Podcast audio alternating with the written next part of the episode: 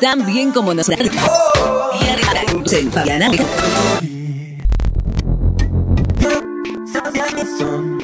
tardes, cantando desde temprano más temprano. Si se ríe o llora, cada vez viene más pum para arriba. Y lo que imagínate que le fue entonces creo que ya empezó con el fin de semana y ahí está, ¿viste? Estoy disfrutando. Desde el miércoles de cuatro días de trabajo. Se acaba ahora, pero se disfrutando, aprovechando el último jugo, digamos. Y los que escuchan desde siempre saben que nos levantamos la bandera de una laboral de cuatro días. O sea, bueno, vos, yo no, más doble de lo que sueldo. Van a laboral de cuatro días humor, contento, yo estaba bailando, con la sonrisa, ya, ya lo veo, ya lo bailando acá. Además, esta hermana tuvo, me encanta, por locro, no, no, por desmerecer, no. Claro, en el caso yo ya llegué a la casa de locro. Soy, no, es una prueba de que yo comer locro y a tu que A veces es un problema, ¿no? Yo, yo conseguí una generación que, y la que hace locro es mi mamá y mi hija. Entonces, yo, por supuesto que si voy a no, en la que mi mamá me hace poner más, más livianito. No te hacen lavar los platos ni las ollas después. Eh, no, porque tienen que me pero cuando vamos. Sí, sí, más o menos. No, fui yo la que hice locro. La el martes la noche empezaron a comer locro. ¿A otro el miércoles. Ahora, a Cata. ¿Cuál es? Y el, el de mamá. Sí, el de mamá. Sí, sí, sí. Ah, pero el otro no, no voy a. Pero no con una familiar. Casa mi mamá no ella se salteó la generación. Ah. Nos comprábamos locro y todo. Sí, hay gente que se locro. Todo el mundo. Cuestiones, cuando vi pandemia, que uno estaba en casa y tenía tiempo de, yo por lo menos, de experimentar en cocina y demás, vi que una, un restaurante había publicado receta de loco del 25 porque ellos habían hecho un delivery, se les habían acabado las porciones, entonces publicaron. Cuestiones que por primera vez en el 2020 me agoté tanto, no lo, no lo hice, y me salió, volví a hacer la receta, que estaba rico, porque bueno, mm, fue la devolución que me gustó. A mí me gusta un poquito más condimentado, ¿no? Le puse tan condimento para ponerme al tono de todos los comensales, ¿viste? Cuidando el de todo el mundo. Bueno, de pica, el aceite con y lo va condimentando. Este, como les gusta. Así eh, que. Todo, eh, y, no, yo a mí. Pero no solamente tuve locros, pastos y no los yo. Ah. También de mi familia, este, que probó hacerlo por primera vez Así que, no, ahora va a tener ese pastelito siempre. Así se empiezan las tradiciones. Exactamente. Eh, y bueno, y también fue, aprovechamos y fue una, una, surgió la charla de las comidas que nos hacen de chicos y que ya me, eh, eh, bueno, arroz yo sí lo hago, ah, pasando recetas en la, en la mesa, eh, unos niños que todos nos acordamos de haberlos comido, pero mi madre no se acuerda de haberlos hecho. Pero los hacía ella. Eh, podemos conseguir la receta de ella. Eh, unos postres que hacía mi abuela, que natillas, pero la, versión del, del, lugar de muchas natillas, como hay muchos locros, hay muchas, muchas empanadas y muchas natillas, las que hacía mi abuela. Que yo tengo la receta, que es un trabajito. que la única vez, la, última vez que lo hice pensando que a mis hijas les iba a encantar, no les encantó. A mí me gusta. Y mi hermana se enteró que yo tenía y vino a, cucharear este, él lo que mis hijas no habían querido comer. Así que, este, y bueno, así que estuvimos compartiendo recetas este, de esa el miércoles para, para saber. ¿Le cuento, Gualicho? Hola, Gualiche, ¿cómo te va? Yo ya lo saludé hace rato que Fabián acaba de bajar el volumen. No, este fue No, me dejó este tampoco. O sea que ahí está. Es que yo toqué todo porque estaba muy peculiar adentro de mi cabeza. ¿Entienden? Sí. Por desesperación por manotear todo. En vez de yo seguí, su, seguí siendo. Y que bueno, este, para la silueta, pero rico el espíritu.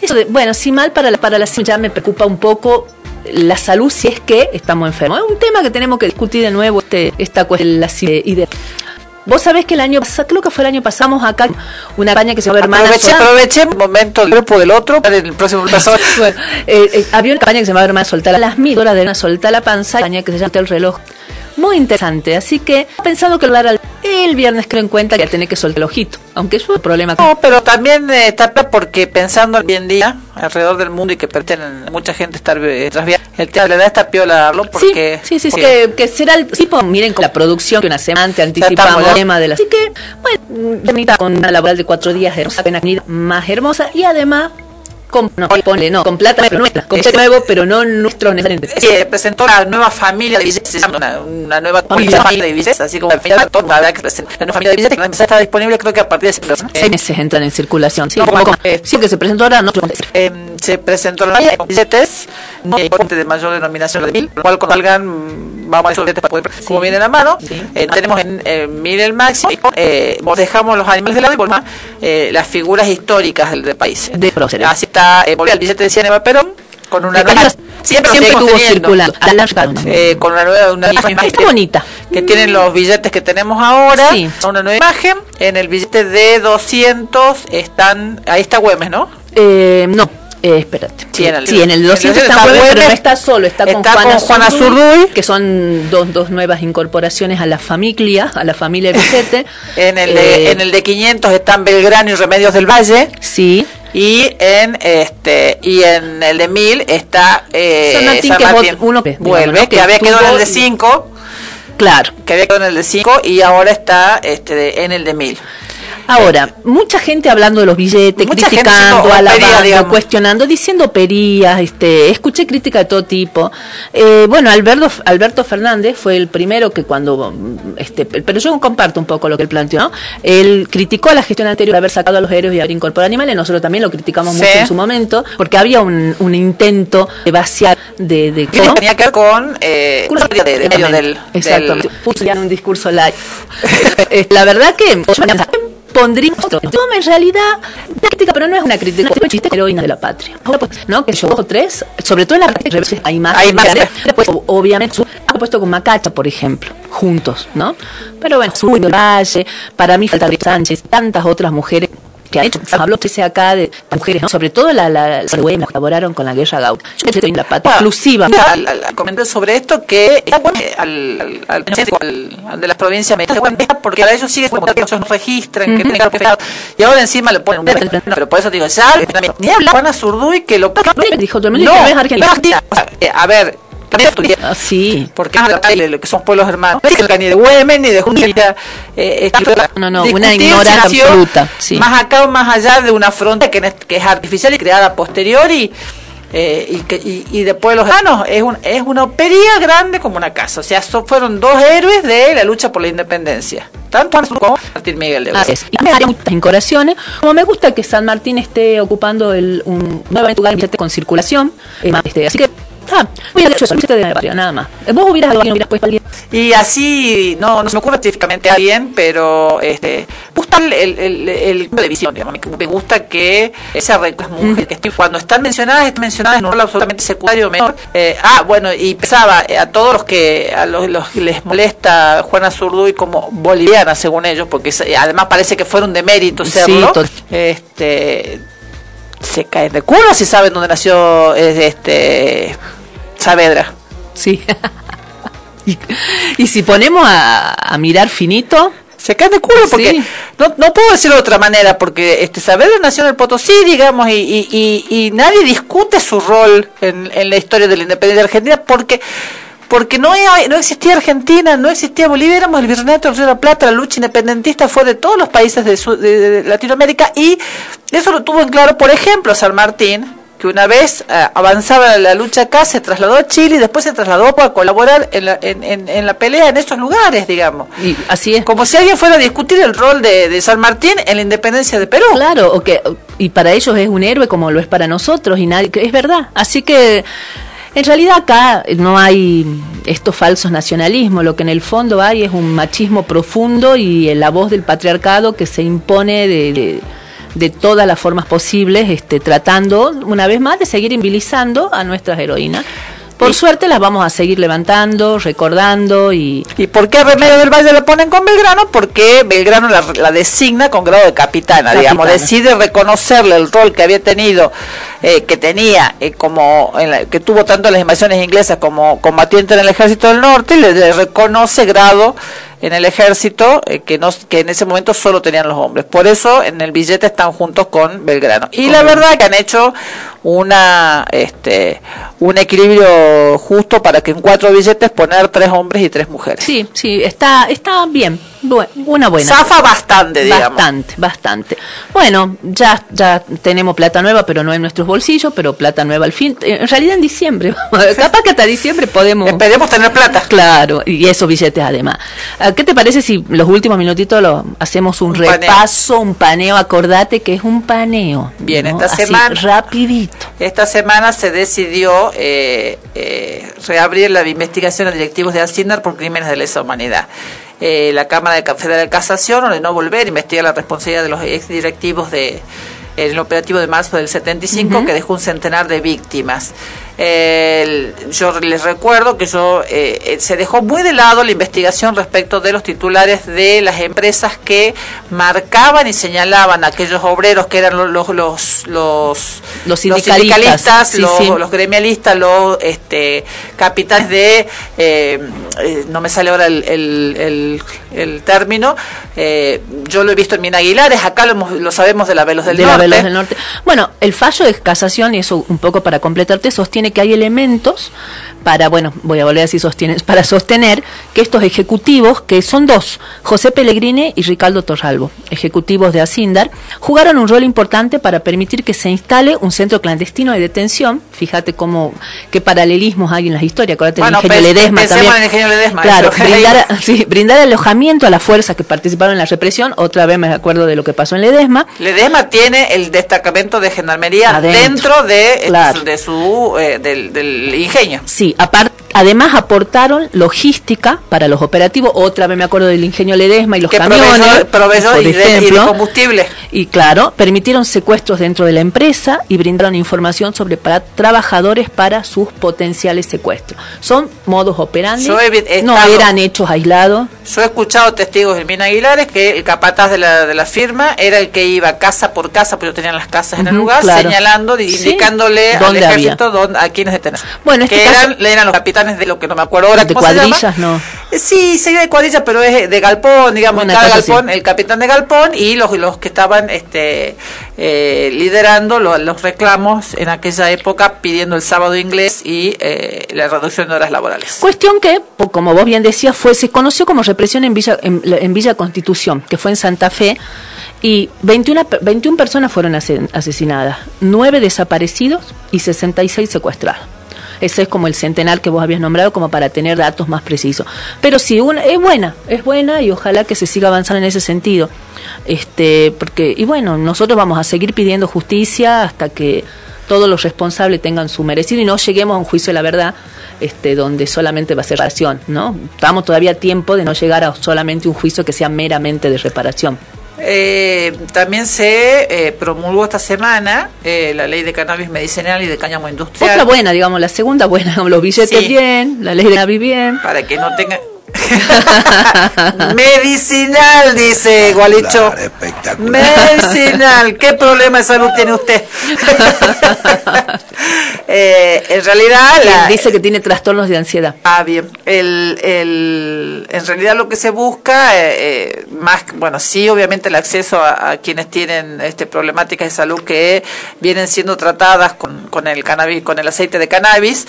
También todo lo que tiene que ver con la producción industrial del cáñamo, que no necesariamente es la, si bien es la misma planta, no necesariamente es la misma variedad con la que se produce el, el, cannabis, digamos el THC, no todo, no es la misma variedad este, eh, en algunos casos. Eh, es, un desarrollo industrial que se busca. Puestos de trabajo, una, se abre una nueva. No, y además lo que escuchaba es que el cáñamo, las utilidades. Yo siempre me acuerdo de una la madre de un amigo nuestro que había visto, leído un artículo sobre las propiedades del cáñamo y demás, y estaba averiguando dónde comprarse una plantita de esas. En Facebook. Averiguaba. la hija casi se infarta. porque quería comprar una planta de cáñamo. De todas maneras, que eh, se, lo, se lo visualiza como un reemplazo del plástico que muchos de, las, de, las, de, los productos que se pueden realizar a partir del cáñamo, que, recordemos que el cáñamo fue el primero que intentó eh, utilizarlo industrialmente, fue justamente Belgrano, de quien hablamos hace rato. Sí, la tenía clarísima Belgrano. Eh, eh, es un gran plazo de productos de plástico. No me preguntes cómo, ni cómo se hace, ni nada, pero las fibras del cáñamo se utilizan para realizar. creo que escuché que la firma Lego, conocer la firma Lego. por supuesto.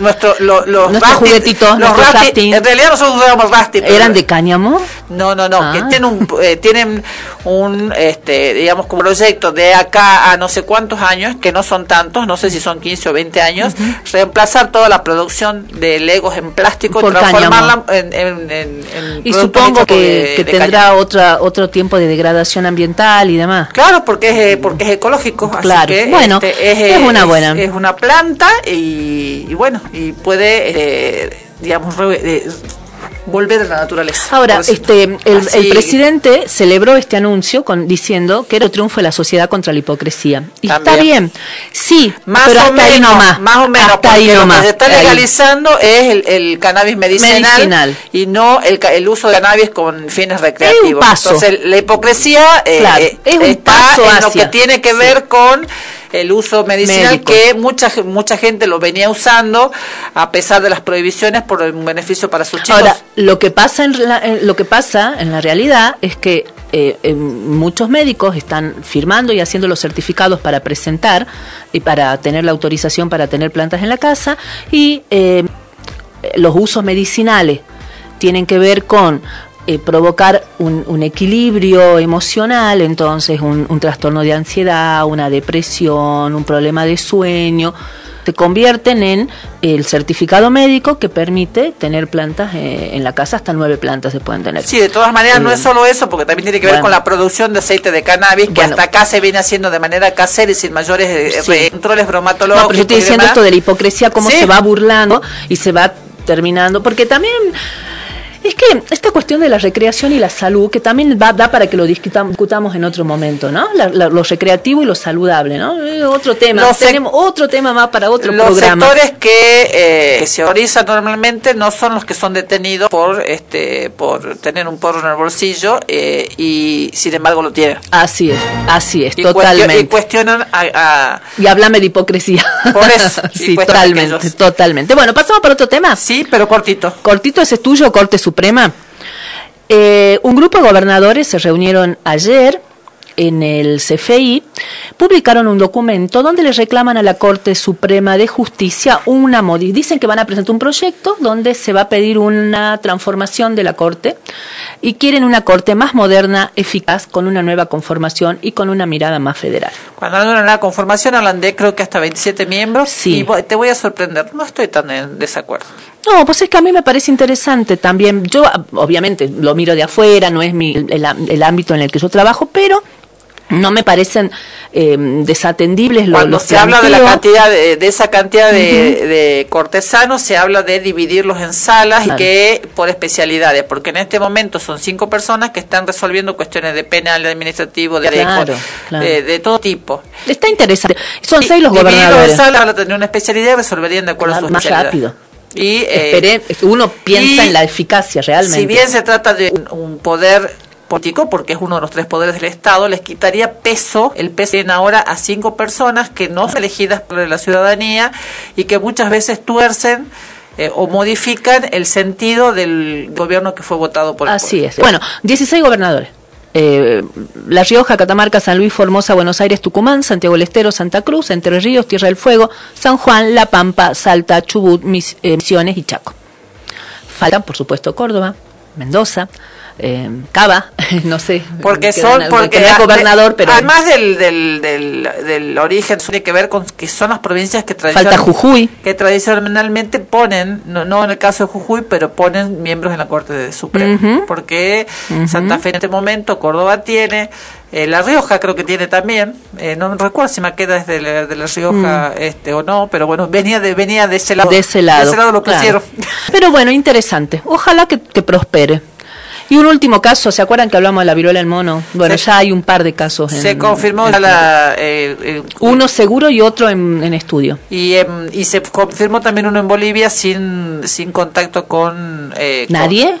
Con, na- nadie que haya venido de fuera, porque los de. Argentina son casos que con vínculos con gente que viajó al exterior. España en cambio, en el en el caso de Bolivia no se le encontró por lo menos este vínculo con complicado, porque estamos ahí nomás de cerquita, entonces en cualquier momento lo tenemos acá. Sí, de todas maneras los médicos dicen que no es tan contagioso, no es el no es el caso del COVID, es muy difícil que se pueda transformar en una epidemia, sí obviamente hay que tener las prevenciones, quienes tenemos vacuna Ay, porque lamentablemente tenemos que decirlo, si llegamos a ser vacunadas contra la viruela, nosotras este, estamos eh, más o menos protegidos y este pero no no es bueno bueno bueno está protegida de la viruela pero el del gorilismo. No de eso no.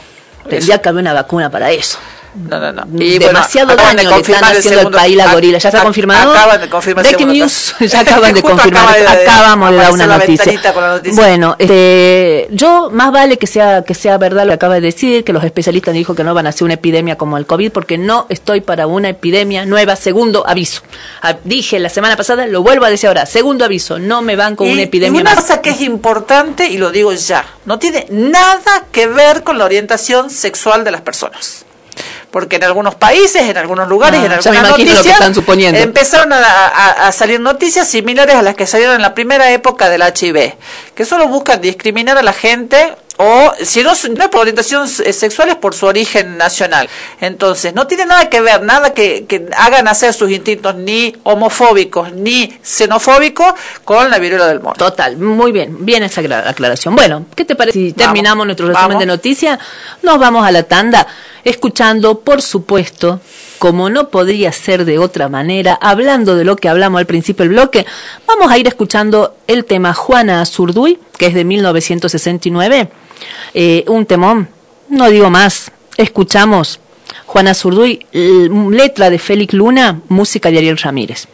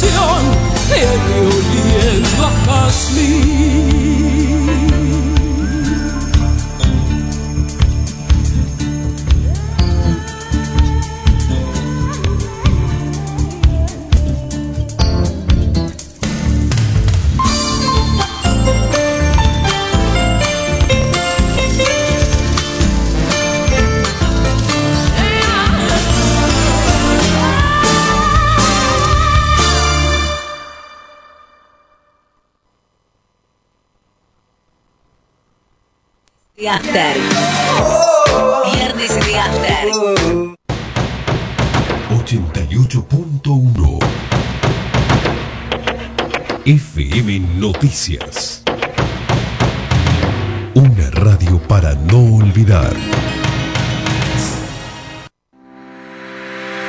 En la ciudad de Cerrillos, Nexus Nefrología y Diálisis, dotado con 17 riñones artificiales para la realización de diálisis crónica, hemodiafiltración y diálisis peritoneal. Totalidad de cañerías de acero inoxidable, lo que permite garantizar los más altos estándares necesarios para realizar esta técnica. Nexus Nefrología y Diálisis se encuentra en la Ruta Nacional número 68, kilómetro 168 en Cerrillos. Nexus Nefrología y Diálisis ya funciona en Orán, Tartagal y Cafayate. Nexus Nefrología y Diálisis. Teléfonos 0800 555 3868 o 3875 020 089. Correo nexuscerrillos@gmail.com.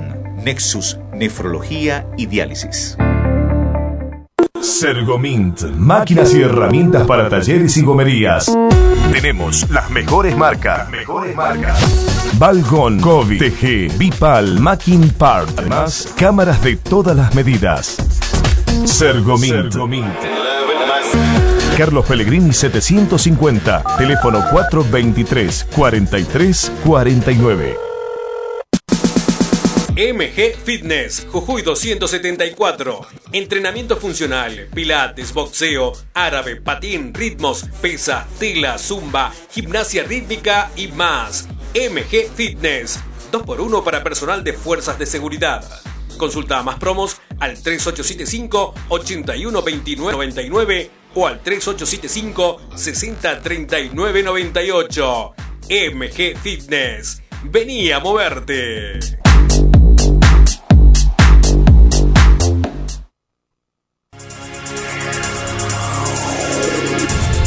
Mientras todos buscan entretenerlo, nosotros lo invitamos a informarse. Nosotros lo invitamos a informarse. 88.1 FM Noticias. La primera del dial.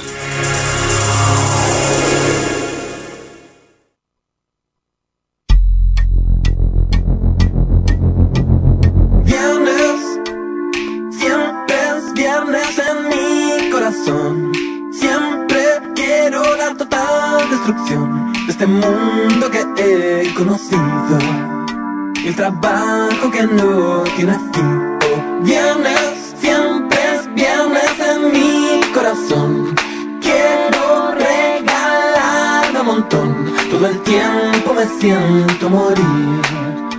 Y el viernes puedo morir cada vez que me despierto. Oh, oh, oh. Dos mensajes en el verano. Bueno, No, volvemos. quedes sin el auricular, por eso no estoy cantando. No, por, menos mal. no, no, mentira. Eh, con razón. Acá sigue contento el, el, el ¿El operador. de que no canto? Feliz con la Me- equivocación. Me discriminan, me discriminan, así me No, así me- no es así, no es así. Así me maltratan y yo acá, pobrecita de mí, eh, no puedo, este, no puedo ejercer mis dotes vocales. Eh, ¿Dónde está? Es la censura, digamos, ¿no? Es censura total. ¿Dónde está mi libertad de expresión? Eso, eso, totalmente. ¿Dónde está mi libertad Habría de que, expresión? mira, yo te diría que tendríamos que analizar qué está primero, la libertad de escuchar o la libertad de expresarse, porque nos quedamos sordos. Yo voy a contar algo. Bueno, hoy cuente. estamos con invitados en el piso. Eh, yo voy a invitar, eh, comentar algo que capaz que el, el- los invita, el invitado, porque en realidad son dos, pero uno es el que está acá como sentado en frente al micrófono. Capaz que el, el invitado no conoce, pero su bisabuela Ajá. Era de apellido gigante. No, ¿en serio? Sí, Mira en vos. serio. Bueno. ¿Sabía eso, señor Estefano Aleso? No, la verdad que no. su bisabuela paterna, la madre de su papá, era eh, su apellido es, era gigante. Eh, así que estamos en compañía de Estefano Aleso, eh, un pequeño jugador de básquet Sí. local. Ponele. Es Sí. salteño, digamos, no porque juega en el básquet local, sino que es, es salteño. ¿Cuánto me dice Estefano? Trece. 2.13. Se tuvo que agachar para entrar por la puerta, si no, me- no vi mal. Eh, así que eh, acá lo tenemos. Este, bienvenido a Viernes de After. Estás acá con dos amigas que de básquet Bueno, lo que yo algo, algo, algo. lo algo. que ven en la tele. Lo ¿no? que pasa es que, claro, yo, yo le decía en la, en la tanda a Estefano que el único deporte que yo practiqué fue básquet, que me gustó mucho, que fueron muchos años este en el Club San Martín, y le contaba que el club se llamaba Rivadavia antes, que en un momento dado hubo una fusión y terminó siendo Club San Martín. Así que algo entiendo, pero mi en- sé que cambiaron las reglas entre mis nueve años y hoy, así que no tan- entiendo algo, algo la nueva, la, lo nueva- las nuevas reglas se me debe escapar alguna algún detalle. Eh, Con- eh, contanos, eh, Fe- Estef- Federico, te iba a decir que es el nombre de su papá, que, que es algo- jugador de básquet. que es jugador de básquet, Sí. que es entrenador de básquet También, y sí. que alguna vez fue premio revelación de un torneo nacional, creo. Sí, del argentino. Del argentino. jugador y Eh, y yo nacional. pensaba que él era alto. Eh, bueno, es alto en realidad, pero bueno. No ¿Cuánto sé. mide el papá? 1.98 mide. 1,98. ah. Ah, Ahora ya está medio viejo, se va achicando. Más se va achicando, sí. En su mejor época medía eso, claro. Hay que cantar, el tiempo pasa, nos vamos poniendo viejos, el tiempo se nos va haciendo más chico. ¿Cuántos años tenés, Estefano? Tengo 18. Eh, eh, ya jugás profesionalmente. Sí, eh, me fui a los 14 a Misiones. eh, y bueno, empecé ahí viviendo solo, en un- con un grupo de chicos, pero eh, el tema familiar estaba solo. Y viví hasta noviembre del año pasado, diciembre. Eh, estuve. Sí, estuve dos años jugando las categorías inferiores, eh, tratando de crecer y de aprender un poco, que era la idea de que me vaya. Y bueno, hace dos años empecé a formar parte de los equipos profesionales y, y, bueno, tener, tener esa experiencia. ¿no? A los 14 años, vos uno se empieza a jugar un deporte eh, profesional y estás en edad de crecimiento. Y vos claramente creciste. ¿Creciste antes de los 14 o, ya, o desde los 14 hasta ahora seguiste creciendo? No, fue la verdad que a los tres, yo hasta los 13 jugaba al fútbol eh, y empecé en gimnasia y tiro de Salta, eh, jugando, eh, bueno, eh, la categoría U13 sería. Aclaramos que tiene un tío que también fue preparador, o eh, no sé si sigue preparador físico, este, o entrenando, o Eh, entrena o entrenaba eh, físicamente a eh, Juventud. Claro, sí, tiene el gimnasio ahí todavía en, en- en Juventud y, y bueno, que es donde labura ahora mi viejo también y él. Pero sí, mi viejo en ese tiempo había agarrado el equipo de básquet de gimnasia y bueno, me llevó para que pruebe y me terminó gustando, así que bueno, ese año fue medio, medio rápido que pasó, jugamos varios... Vos tenías 13 en ese momento. 13, sí. Era mi último año de U13, así que ese año me acuerdo que jugamos en el argentino, quedamos octavo con gimnasia, con el equipo ese. A mí lo que me llamó la atención es que leí por ahí eh, unas declaraciones tuyas en, en, en Misiones, que vos decías, a los 13 años tuve un cambio físico grande. Pasé de un metro setenta y seis a un metro noventa. Yo decía, miércoles, 14 centímetros en un año. Claro, sí, yo llegué a Misiones con, con esa altura, casi un poquito, me parece que... Sí, tal vez un poquito más o esa altura, sí, llegué a Misiones. ¿Y cómo manejas vos, haciendo un deporte profesional, un crecimiento que seguramente te afecta tendones, te afecta músculos? Porque yo pienso en mi hija, mi hija que es alta, o sea, eh, hubo una época en que le dolían los... los- la- el- Las la- articulaciones, no, las articulaciones no, No. si son las articulaciones es jodido, si te Ah. duele en el medio, es el crecimiento, que te crece más rápido los huesos que los tendones. Claro. No, yo por suerte nunca tuve problemas eh, con, en ese sentido de tendones y eso nunca me dolió. Eh, yo creo que por el, por el tema este de estar todo el tiempo eh, En, en- en En la preparación física, física, claro. claro. Entonces nunca tuve problema de eso. Sí tuve una fractura en una vértebra de la columna. Sí, también leí eso. Y cuando recién llegadito a Misiones Sí, fue, ¿no? Pasaron dos meses, tres meses y ahí rapidito fue que me lesioné. ¿Y cómo fue? ¿Estuviste en un partido, en un entrenamiento? Sí, en un partido. ¿Te golpeaste en el partido? Sí, yo salté a tapar una pelota y el chico se quedó parado abajo mío y bueno, me Ah. enganché las piernas y caí Y mal. caíste mal. Claro. ¿Estabas solo? ¿Cómo sobrellevaste una lesión a los 14 años solito? No, por- fue bastante difícil de por sí. El primer Ah. año solo allá fue bastante Mm. difícil. eh, pero nada, la gente allá me, me contuvo bastante. Y, y nada, eh, por suerte la, la llevé bien. Obviamente, eh, obviando la, la desesperación de volver a entrenar y volver a Claro. jugar, que era lo que me gustaba hacer. Pero bueno, tuve que esperar un par de meses para poder jugar de nuevo. Eh, Un par de meses y volviste. y tuve que esperar entre, entre el descanso que tuve, porque no me podía hacer mucho tampoco. Claro, Eh, claro. La rehabilitación y el volver a entrenar de a poco fueron 6, 7 meses Mm. que estuve sin hacer nada. Si bien yo no soy muy deportista, vengo de familia deportista. Te habrán dicho, tenés que eh, eh, echar masa mus- muscular, digamos, tenés que empezar a ejercitar los músculos porque tanta largura y tanto tanta flacura, porque uno cuando crece de golpe como que se pone flaco, digamos. Claro, sí. Te habrán mandado a hacer este a fortalecer músculos, digamos. Claro, bueno, ese, ese fue la, la idea principal. Eh, si bien el primer año no, no, no estuve con, con suplementos y eso, pero sí trabajando la fuerza de los músculos y todo lo que decís, eh, para fortalecer obviamente y no, no lastimarme tanto. ¿Y cómo es la vida en, en un club así tan siendo tan chico? Vivías, eh, entiendo que vivías eh, con varios. Sí, era una casa de dos pisos, que se separaba, eran como dos casas, pero en, una- en un mismo terreno, digamos. Y vos eras el más chico. Claro, sí, yo tenía 14 y los chicos, que el, más el segundo más chico tenía 19, 18. Claro, eras re chico. Era mucha diferencia de ¿Y edad. cómo era, el, por ejemplo, iban a la escuela, tenían este nutricionistas que les daban dietas especiales? ¿Cómo se El, trabajaba a- eso? el año que yo llego, eh, agarra, ese, ese año fue que cambiaron el presidente. El- y, ese, eh, y Sergio Febersani se llama. Y él fue el que empezó a hacer los cambios en el club. Empezó a arreglar la- la- la- la- las estructuras del club, empezó a traer gente, a mover cosas. Y el primer año fue, fue bastante difícil por el tema este que te digo, que, que recién habían cambiado de presidente y, y bueno, los entrenadores eran todos nuevos. Pero, pero bueno, a partir del segundo año que estuve yo, eh, sí, nos pusieron nutricionistas, kinesiólogos, todo lo que necesitábamos nos lo ponían ¿Y cómo era tu a dieta disposición. en ese momento? Además que estabas creciendo y, y- Si bien no, no me cuidé exageradamente, porque bueno, era chico y Claro. tenía ganas de comer boludeces como, como Sí. todo. nosotros somos grandes y tenemos que Tenemos que comer boludeces también, así que no tengo de pasa Y bueno, yo en esa edad no me daba, no pensaba mucho en que era tan importante la alimentación. Eh, hace, bueno, el tercer año ya que arranco me, me empiezan a pedir que me empiece a cuidar más con la Claro. alimentación, que era importante para el crecimiento, para, la fortale- para el fortalecimiento del, del músculo y todas esas cosas, que era importante alimentarse bien. Entonces trataba de lunes a viernes por ahí comer la dieta que nos daban ellos, Claro. que obviamente proteína, carbohidratos, Claro. todas esas cosas.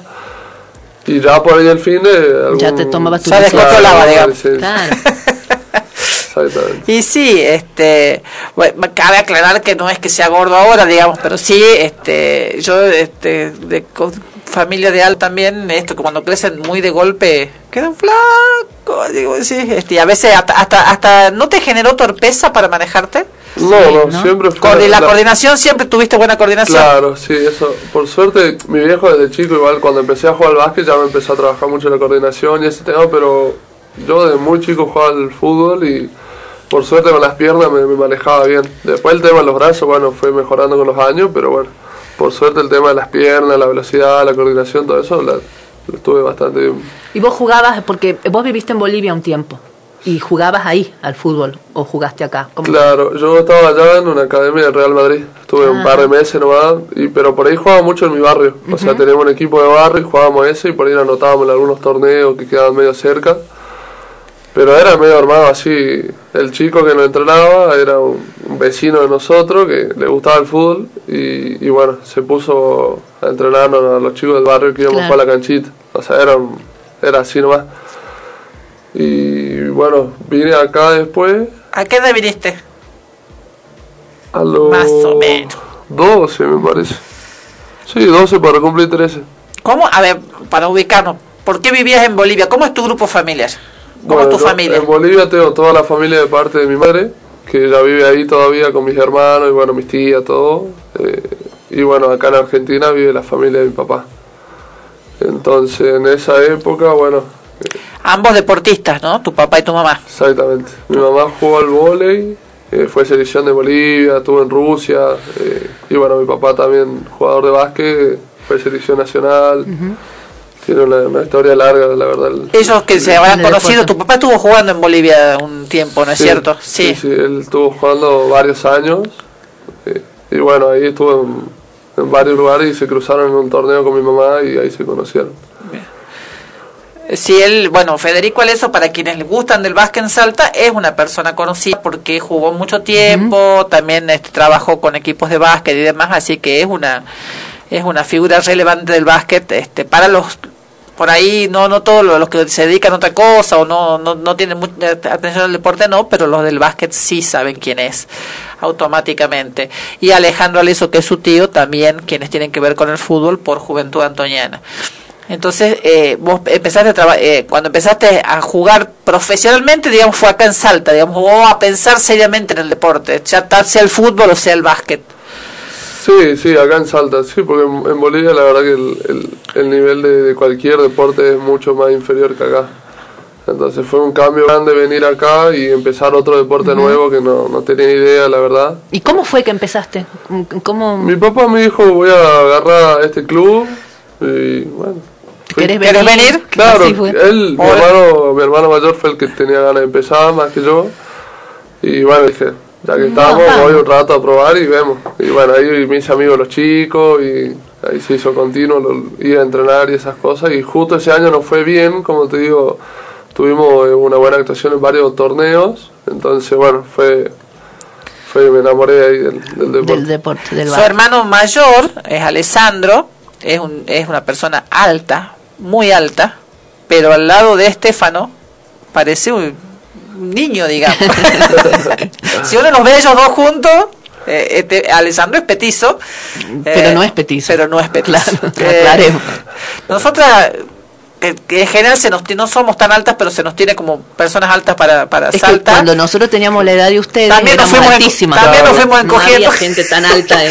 Sí, mi, viejo me encontraba que la familia de él son, eran enormes todos. Claro. Sí, sí, sí. Para la época, sí. Sí, sí, sí. sí. 20, este, años, tío. Puedo decir que sí. Nosotros un metro, un, metro setenta, teníamos 13, 14 años. Yo mido lo mismo desde los 13 años y era realta. Tengo Mis compañeras eran todas peticitas. Algún conocimiento de la familia de Estefano y Alessandro. Este, sí, todos grandotes, todos este, grandotes, pero fornidos, porque por ahí Federico me parece que debe ser el primero que es delgado y ustedes también el, el físico delgado no es el por ahí el de los Alesos que son como más más grandotes en general. Bueno, vamos, ustedes conocen a su abuelo. Vamos a transparentar la relación. Eh, bueno, yo tengo una hija, tengo dos hijas de apellido dos hijas de apellido Alexa, acá se comparte apellido. Que más allá de eso no nos conocíamos. No se conocen, este- pero, pero te diré que sos muy parecida a las hijas de Verónica. ¿Ah, sí? son, muy parecidos. ¿Tienen esos aires de familia o no? Sí, bueno. La parte de eso se le nota, digamos. La parte de eso se le nota a, las chicas, a Sofía y a, Lola. Y una de ellas es muy alta, digamos. No son, eh, Sofía no es baja, pero Lola eh, es alta para la, para, para la, la media. La media, sí. Ella sí, es alta. De, todas maneras estaba diciendo, nosotros que nos, nos damos, nos la damos de alta, parecemos, no sé, las hijas de menores de la niñita de jardín al lado de Alessandro y de Estefan. Parecemos la hijita que igual está. Igual, hecho parece un bebé de brazo, digamos, directamente. No nos está prestando atención, no, nos está escuchando. Este chiquito que no presta atención. Pero, no, es que está preparando los temas para eh, el claro, otro eh, pero parece un bebé de brazo al lado de Estefano y de Alessandro, digamos, lo podrían alzar y, este, y, sacarse una foto tranquilamente. Bueno, estamos en, estamos en horario de tanda este, vamos a seguir con con Estefano, con Estefano hablando. y por ahí lo sentamos un ratito a Alessandro también, que él también juega deporte, no el básquet, este, al vóley, así que capaz que lo incorporamos a la charla eh, para saber también de él.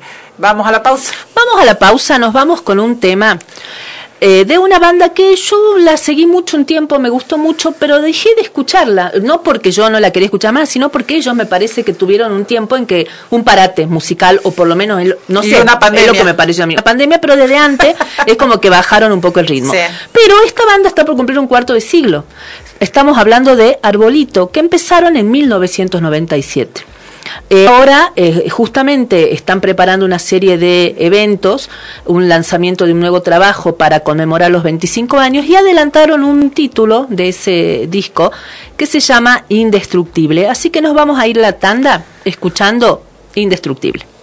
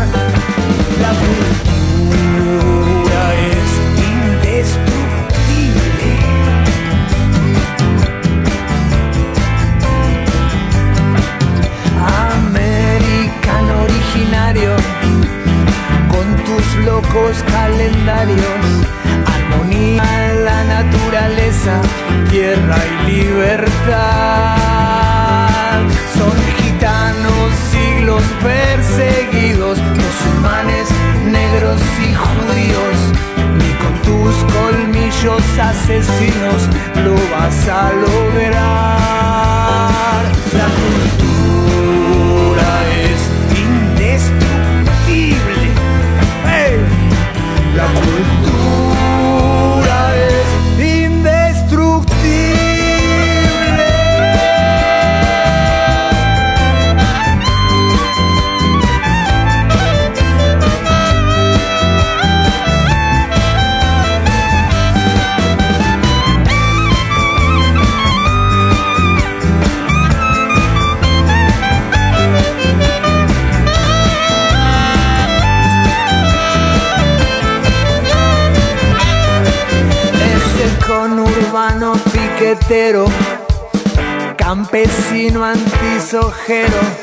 la marea verde del pañuelo, su sororidad.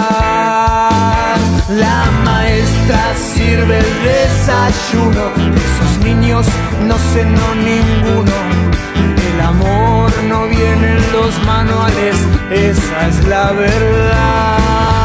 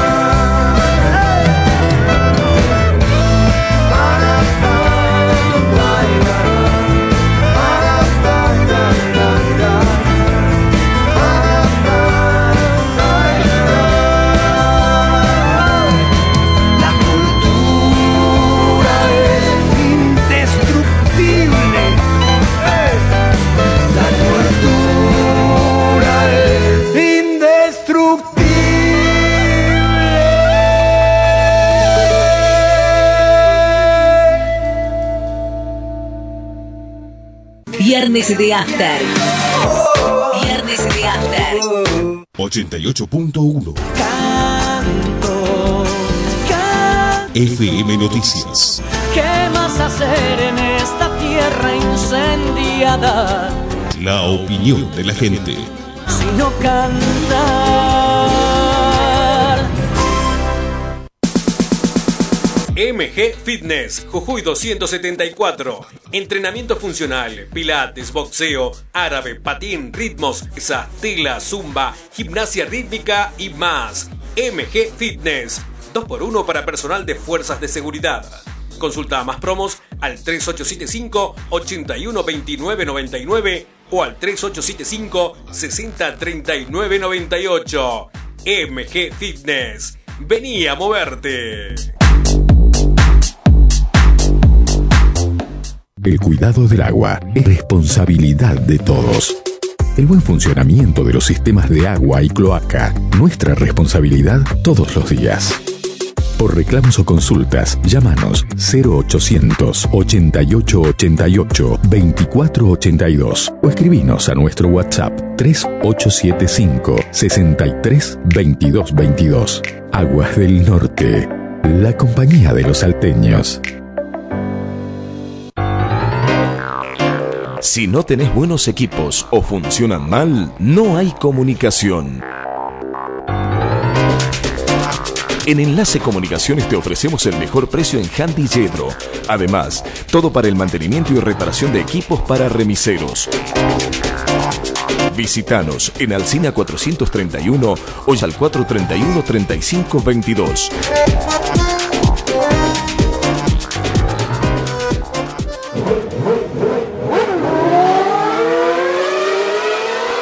Forbat, la casa de las baterías y pilas. Baterías para autos y pickups, nacionales e importados. Baterías para motos, cortadoras de césped, armados de packs a medida, accesorios para notebooks, video y fotografía, linternas de todo tipo. También paneles y heladeras con freezer y gas. Sábados, abierto todo el día. Forbat, la casa de las baterías y pilas. Nuevo local San Juan 691, esquina Florida, playa de estacionamiento. Teléfono 431 7021. Mientras todos buscan entretenerlo, nosotros lo invitamos a informarse. Nosotros lo invitamos a informarse. 88.1 FM Noticias. La primera del dial.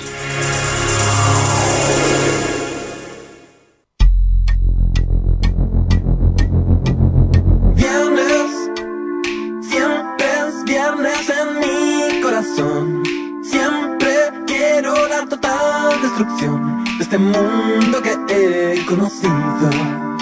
Y el trabajo que no tiene fin. Oh, viernes, siempre es viernes en mi corazón. Quiero regalar. no sé por qué pones esa cara. no puse ninguna cara. No, allá ellos dos están Ah, viendo. no sé, no sé. Eso pregunté a ellos. Para que vean que no estamos solos en nuestra cruzada de, de bajarte el volumen. Digo, fue sin querer. ¿Cuál es tu futuro, Estefano? ¿Cuáles son tus expectativas? ¿Qué, ¿Por dónde pensás seguir? Pero antes de contestar, si alguien recién se engancha con la radio, este es viernes de After, somos Fabián y Verónica y estamos con un invitado, esta vez del mundo del deporte. Estamos con Estefano Aleso, que se dedica al básquet. Ahora sí, conteste, Estefano. No, bueno, eh, la, la idea, lo ideal sería que, bueno, como te decía, ahora el 7-8 de junio, eh, ir a España un mes, eh, estar a prueba en cuatro equipos y, bueno, de ahí volver y, bueno, ver todas las opciones que tengo. Eh, acá en Argentina tengo varias opciones de Liga Argentina, Liga Nacional y, y bueno, sería como un, un plan B.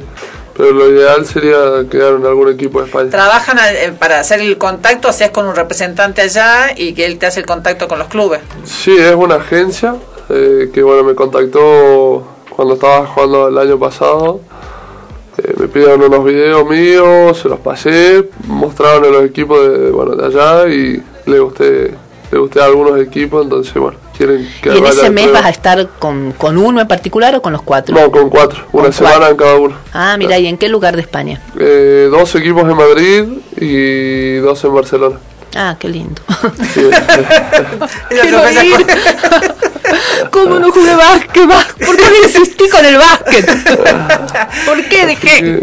Y sí, y, la liga europea es, es una liga fuerte, digamos. Los, Sí, los jugadores de, la- de Argentina que llegaron en NBA en general pasaron antes por Europa. Claro, exactamente, es como un escalón Sí. previo a la NBA. Ah, qué bueno. Y sí, bueno, este, no, no es lo habitual gente de tu altura y más con la habilidad para jugar, eh, está bueno. Es más, acá en Salta, cuando ven a alguien, un chico que empieza a crecer medio más que los demás, lo, lo llaman. Tengo un sobrino también que juega al rugby, pero en cuanto le vieron el tamaño también, medio metro menos que vos, eh, también en- era chico lo quisieron enganchar para el básquet, pero no, no le No gustó. funcionó. No le gustó. Eh, le gustaban más otros otros deportes, así que este pero bueno, ahora está jugando en España rugby, así que está, Ah, no le fue tan mal. no le fue tan mal. Eh, así que está bueno, está bueno tener la posibilidad, digamos, y tener este y que te hayan visto, digamos, porque a veces es eso, simplemente que te vean, a lo mejor sos el mejor y no te ve nadie y, y no no te llega nunca la oportunidad. Claro, sí, por suerte tuve, bueno, la, sí, no sé cómo decirlo, tuve la suerte de que me vean y, y bueno, la suerte también que me, que me ofrezcan eh, ir a un mes. ¿Cuándo empieza la temporada ya? Y termina ahora, ya están en semifinales me parece, así que O sea, ya vos irías cuando termine la temporada. exactamente iría para la próxima, o sea, para arrancar la próxima temporada. Ah, Junio, mucho calor. Sí, hermoso. Va a ser hermoso, va a ser, va a ser mucho calor, pero es, cuan- pero es power el calor este. Bueno, pero no sé, creo que Yo estaba en misión, así que también. bastante Sí, parecidos. eso estaba pensando, así que estaba, Claro. estaba, estabas preparándote.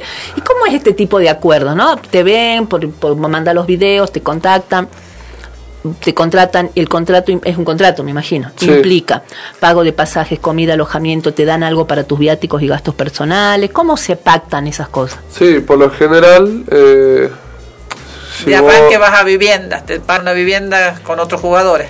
yo creo que, no sé, depende, porque como soy mayor de edad ya, eh, eso puede llegar a cambiar eh, el vivir solo o no. Y depende de que también me vean, también me ofrecen más o menos. Claro. Eh, pero como decís, sí, eh, por lo general la gente que se va a otro país siempre te ofrecen eh, la estadía, obviamente, la comida y bueno, los, los gastos que tengas y, y te dan un viático. Claro, no cobrarías un sueldo, pero tenés eh, Claro, un- una compensación para estar claro, exactamente. No, o sea que vos no, si no tenés un peso acá no importa, vos vas allá y tenés garantizado un mínimo de, Claro. de bienestar. digamos. Sí, sí, sí. Que ya, bueno, como te digo, siendo mayor de edad, eh, obviamente es, ma- es mayor que siendo un chico de 14, 15 años que son los que se van para allá. Claro, vas a Voy a estar hacer- dos semanas en Madrid y dos semanas en Barcelona, una- y después de ahí una semana en cada club. Claro. Voy a hacer una pregunta indiscreta. Cuando vas, este, cuando vas allá, vas y, y si surgiera la posibilidad de arrancás como contratado en blanco, Eh, sí, que claro. claro, porque algunas algunas contrataciones a veces son como medio Claro, son de palabra, más o menos. Sí. sí. No, bueno, pero el, el, el tema del ser mayor ya se complica. Entonces, sí o sí tiene que ser con un contrato firmado por mí, por mi, bueno, mi papá. o ¿Interviene representante. Canciller- Cancillería en este tipo de acuerdo? No, No, no, hace falta. No, no.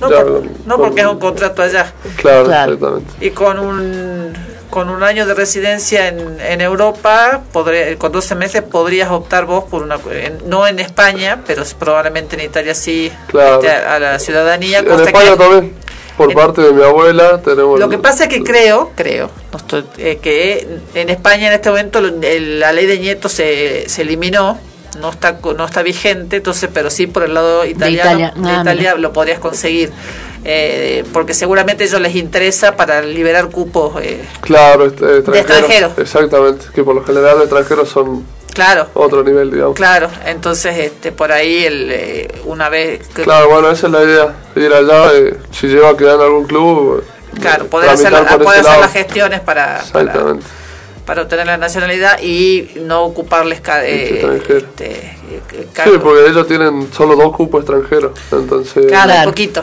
Claro, no les conviene tener Claro. un chico, digamos, eh, pudiendo tener un extranjero de 30 años que, bueno, que Claro. sirve para, Claro. para ganar.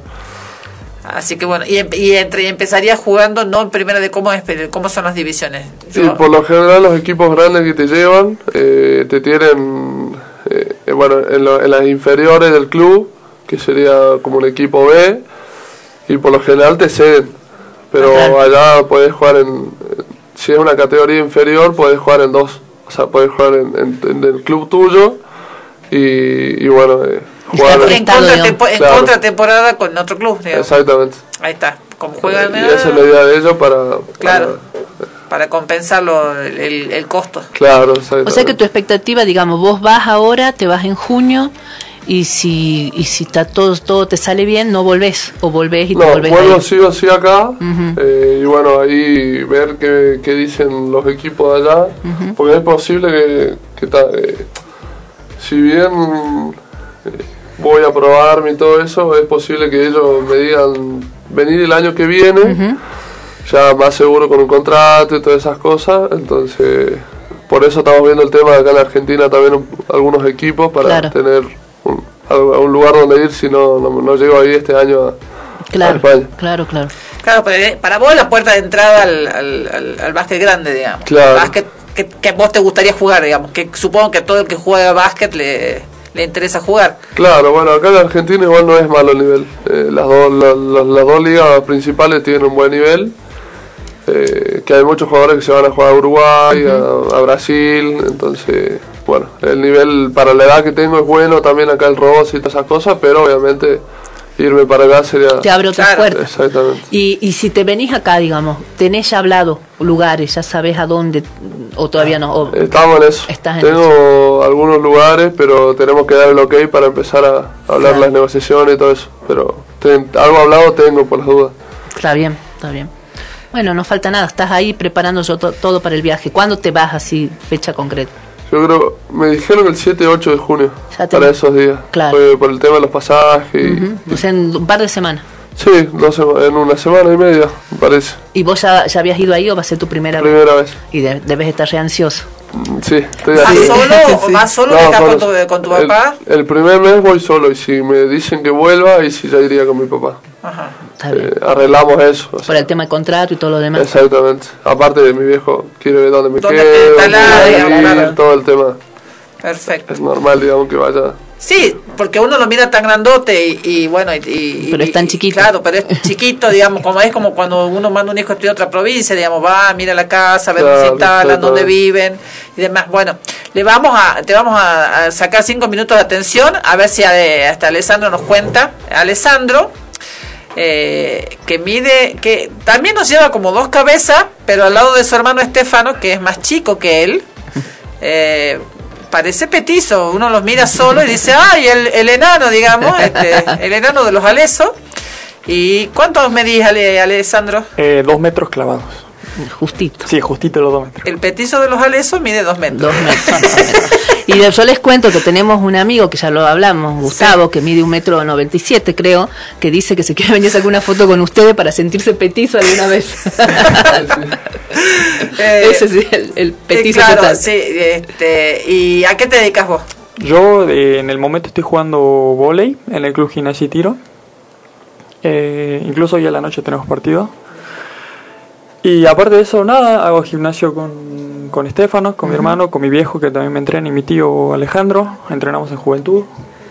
Eh, y nada, eso más que nada, estudio en, la- en la UCASAL. ¿Qué estudias? Preguntamos La- las madres. De momento psicología para ya en algún futuro poderme especializar en psicología deportiva. Ah, claro. Ah, Eh, está bueno, está muy, bueno muy pensar bueno. tenerlo claro de entrada para, para dónde ir, digamos. Vos empezaste jugando al básquet y dejaste. Sí, hace tres años fue más o menos que lo dejé de jugar al básquet. Eh, porque. A ver, vamos a ser honestos. Directamente yo me di cuenta que no rendía muy bien en el básquet. Y bueno, ya venía con años de que me decían que mi mamá jugaba al vóley, que era buena y se me dio la oportunidad de, de empezar a jugar al vóley. Y claro, porque ustedes ven el deporte pensándolo desde un lugar competitivo. No, Claro. no conciben el deporte si no es para ganar, digamos, para jugar y para ganar. Y los dos hacen así con la cabeza para arriba o para Claro. abajo. digamos. No conciben el deporte. Digo, ah, va, bueno, juntamos con, con- con los chicos el, el fin de semana a, a pasarla bien. Claro, no. Nosotros desde muy chicos en nuestra casa, al ser todos deportistas, son muy competitivos en Pero todo. además deportistas que están jugando en ligas, que están Claro. participando a otros niveles, no el deportista que, que se van todos a, a- a jugar la pelota el fin de semana. claro, ustedes también- vienen de familia deportista, entonces tienen como otra dinámica. Claro, o sea, nosotros casi fines de semana ir a jugar la pelota con los amigos, cosas así, no lo hacíamos por el miedo de que nos puedan llegar a lesionar Claro, o algún problema claro. así. Pero no, nunca fue un, un problema grande para los dos. Y ahora, ¿tu mamá contenta cuando decidiste ir por el volei? Sí, no, loca, le- Igual ustedes quedaron, quedaron bien, ¿no? Así uno con el papá y otro con la mamá, quedaron bien. Nada, sí, de 10, los dos, mi viejo me apoyó también mucho con este tema del vóley. Cuando yo le dije que quería empezar a jugar al vóley, él fue directamente y me consiguió como 6, 7 clubes de acá de Salta que me querían, tan solo por el tamaño. Claro. Y bueno, gimnasia ya fue en mi casa una época, como dijo Steph, que jugamos al básquet ahí. Y nada, me sentía cómodo, fue Claro. lindo. Entonces fue una, o sea, fue una experiencia totalmente diferente al mundo del básquet. Claro. Fue un mundo nuevo, literalmente. Y ahí sí sos mejor, más... Eh, Ahí más vos habilidoso. vos estás más cómodo Te ahí. sentís mejor eh, profesionalmente que en el vóley que en el básquet. Sí, honestamente sí. Eh, justamente el año que yo empiezo a jugar al vóley tuve la suerte de que arrancó el proyecto Salta Vóley. Fue el primer año. Y Ajá. salí convocado para, para formar parte del equipo, quizás no, no de los primeros 12 principales, pero estuvimos ahí como que en un proyecto Salta Voley a futuro con varios chicos. Ah, Entonces eso me ayudó también mucho a mejorar en el, en el deporte. Y eh, también pensa, lo, lo ves como una opción, más allá de la psicología deportiva futuro, pensando ya en un retiro, digamos, deportivo, ¿vos lo ves en este momento como una opción profesional? Eh, ¿O el vóley tiene menos eh, salida profesional que el básquet? No, acá creo que no, no, no es tan diferente la, la salida deportiva, pero ya estoy más viejito yo que, que Steph. Entonces ya chicos de 21 años que tengan como 2 metros o el metro 98, hay bastantes.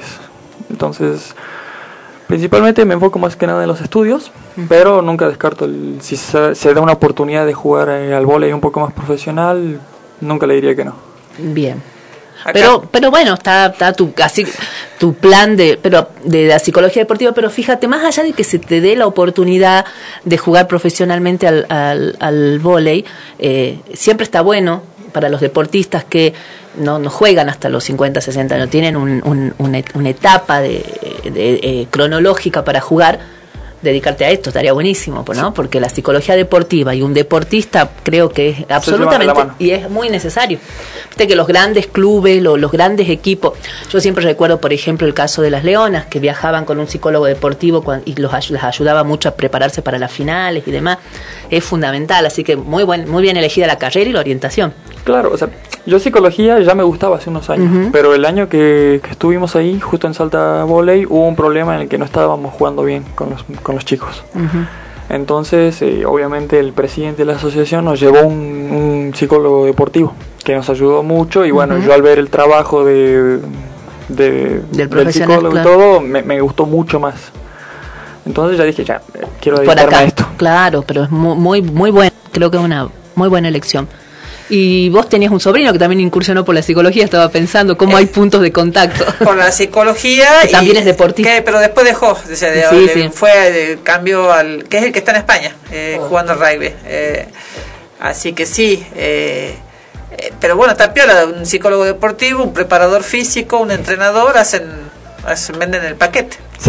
Claro. La verdad Ya pueden armar la empresa familiar. Una empresita ahí con todo. Entonces y ahí acá- por ahí tiene una Claro. abogada que los puede ayudar. Sí. Ahí se Sí. está acomodando y que la doctora ahí la ayuda. ya armamos la empresa. Eh, bueno, ¿y la familia cómo lo vive esto? A ver, ya para los dos esto, te vas a- y ahí te vas a tener que a, a- a- este, amichar, este, Estefano. ¿Cómo vive la familia el esto de, de que, bueno, sobre todo que su mamá está en- vive en Bolivia, ustedes acá, y, y- y la posibilidad de que vos te vayas afuera y demás? Eh, ¿Cómo se vive eso desde el punto de vista familiar? Bueno, eh, la familia de mi papá saben todos. eh, por suerte me preguntan una cada dos o tres días. Si yo les llego a contar a toda la familia de mi mamá, cada media hora van a preguntar dónde me voy, cuándo me voy. Entonces por ahora lo tenemos en modo secreto. eh, no secreto, pero... Ah, secreto, te lo estamos No, diciendo no, por la radio, no, digamos. Está bien que, no sé si sé cuán escuchadas seremos, pero alguien nos escucha. No, bueno, a mi, a la- mi mamá lo sabe, porque si no le llego a contar bien y me mata. Pero claro. Pero bueno, mis tías y todo eso por ahora lo tenemos como una sorpresa eh, para cuando esté confirmado, porque si no me van a volver loco. Eh, y pero digamos eh, ya están acostumbrados a que vos digamos vos elegiste esto para para como medio de vida digamos Claro, yo eh, la verdad que no te digo que soy burro, pero soy bastante flojo para el estudio. Yo cuando lo tengo que hacer lo hago. terminaste el secundario verá acá te voy a poner mamá Sí, también en, bueno. en misiones. No, ¿No? me falta el quinto año cursar. O sea, Ah. ya es como terminé, me falta rendir algunas materias. ajá Pero, pero bueno, yo le dije a mi mamá ya el año pasado, le dije, "Te- termino el secundario y me dedico al básquet. Obviamente, si está la posibilidad de estudiar algún, alguna materia corta, alguna Carrera. Carrera corta. corta, lo vamos a hacer. bueno para este momento vos tenés un objetivo que es profesional que tiene que ver con el deporte no- recomendación no de fíjate aunque sea de, de rendir esas materias a la distancia o lo que sea y recibiste el secundario parece que eso se lo dicen en la casa porque se ríen los dos sobre todo su hermano Eh, y, eh, y y bueno ya el día de mañana ya verás este por dónde podés este ir digamos Uno lo piensa, los ve tan grandotes y son tan chiquitos los dos. son, son tan chiquitos los dos que, este, pero bueno, está bueno tener este, esta perspectiva. ¿Y cómo te imaginas vos? Bueno, sale todo bien en España. ¿Cómo te imaginas este, tu vida ya? No, la verdad que ni pienso porque me pongo más ansioso y es, peor. Y ahora mientras vos no estás, mientras, no, no estás en Oberá, no estás, eh, no estás en España, estás en un receso, vos seguís entrenando, seguís practicando, seguís, ¿cómo lo haces? Bueno, dijiste que vas al gimnasio. Claro, sí, hago, bueno, los lunes, miércoles y viernes hago doble turno de gimnasio. Eh, y por ahí, bueno, los martes y jueves juego al pádel a la tarde, que es un poco para distraerme, digamos. Y básquet estuve haciendo con Salta Básquet hasta que terminó la temporada de ellos. Pero bueno, ahora en estos días estuve, estuve parado con el básquet, pero sí, gimnasio y pádel por ahí me gusta bastante también. Igual yo leí por ahí este, que vos en la pandemia, que te viniste para acá, vos estabas jugando en Overa y este, entrenabas en, en tu casa, que tenés como un aro ahí eh, inevitable, me imagino, yo me imagino la casa de tu papá con un aro, no puede no tener un aro de básquet. La- rompimos pobre la pared de la pieza, la También. rompimos tres veces. pobre. Pero sí, estuve entrenando. eh, ese, ahí tuve un gran cambio eh, en el tema del básquet. Pero bueno, ahí le metí ficha bastante, entonces bueno, ahí cambié bastante mi, mi forma de juego y todo el tema ese.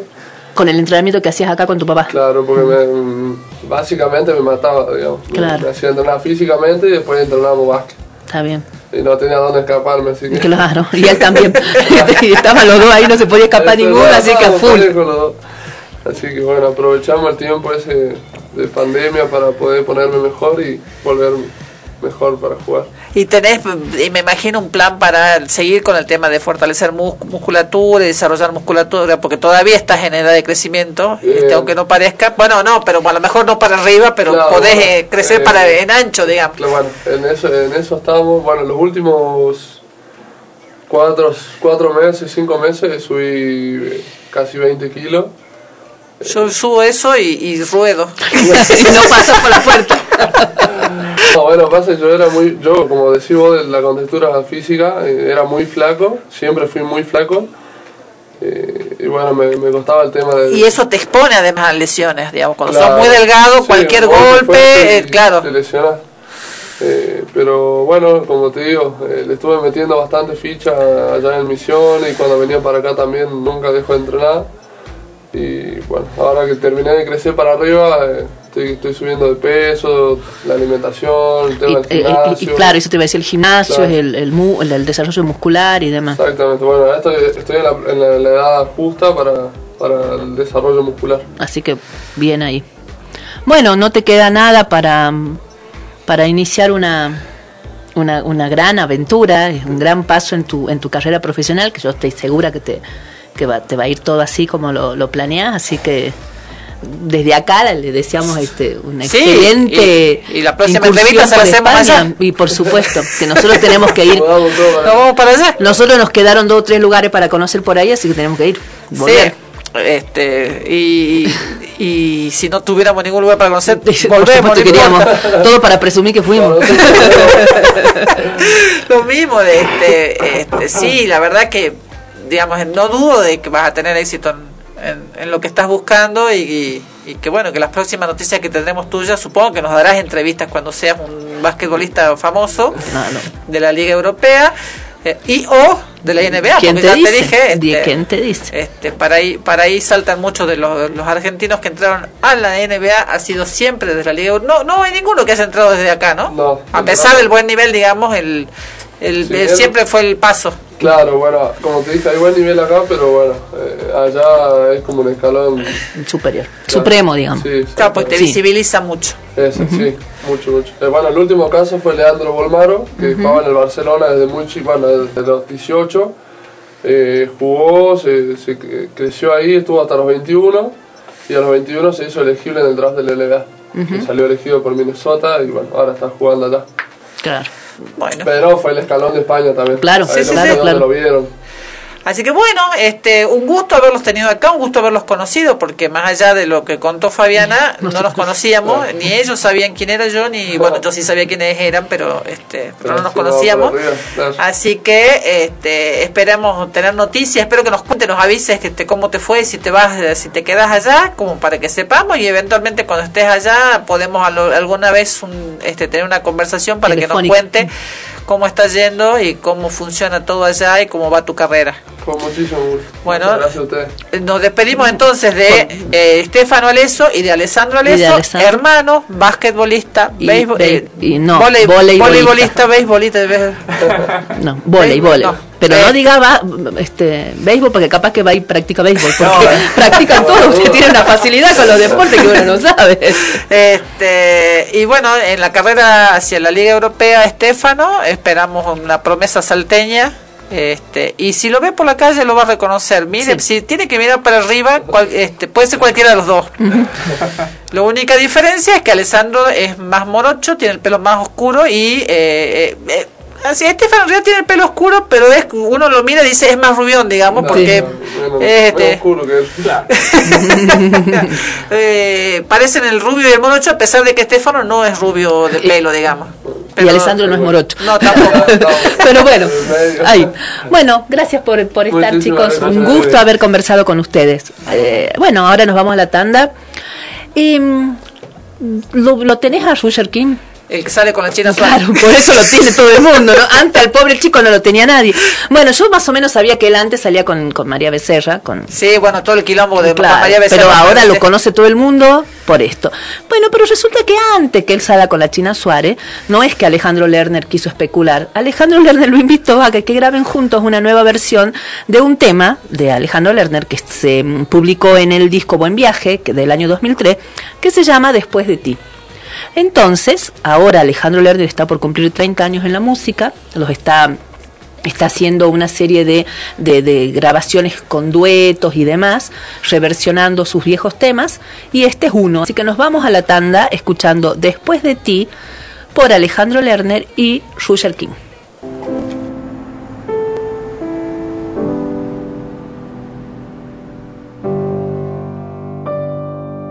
Yo no me arrepiento de las cosas que he vivido, de los sueños derramados, de las noches de sudor.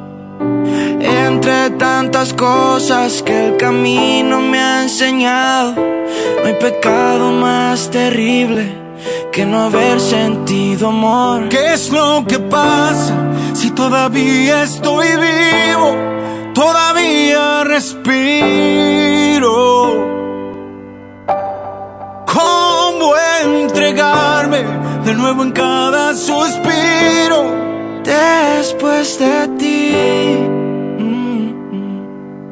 Después de ti ya no hay nada, ya no queda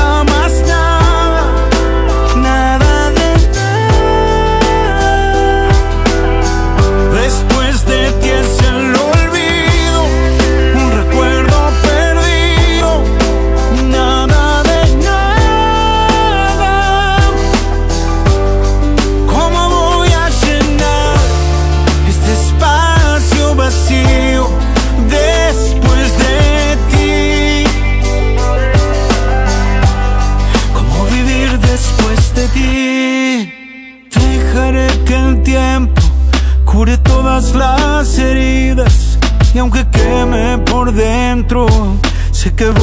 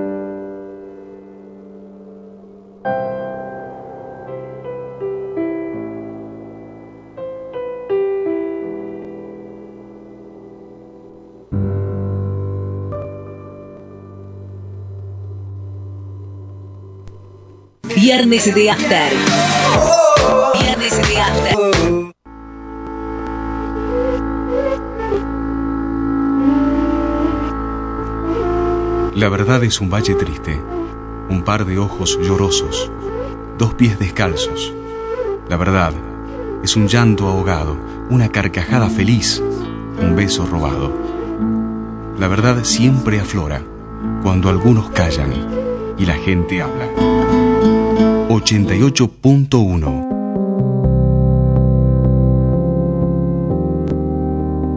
FM Noticias. Un aire de libertad.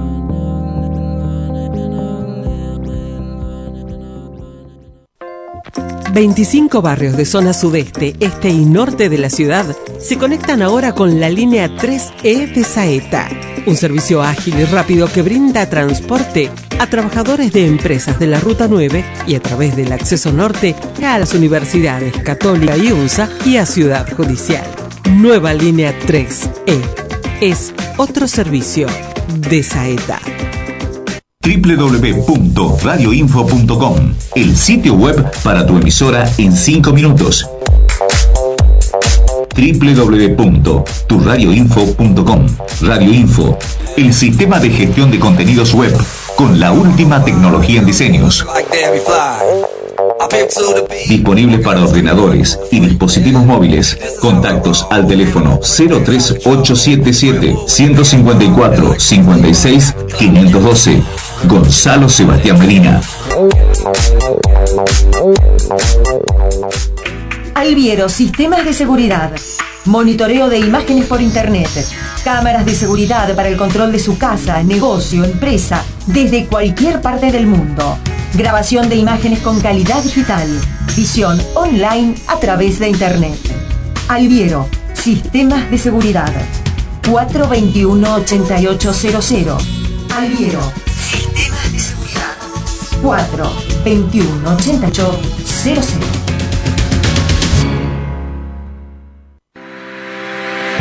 Nexus Salta, servicio de internación domiciliaria. Trabajamos en la recuperación y rehabilitación de nuestros pacientes, mejorando su calidad de vida y la de su entorno familiar. Nos adaptamos a la necesidad particular de nuestros pacientes.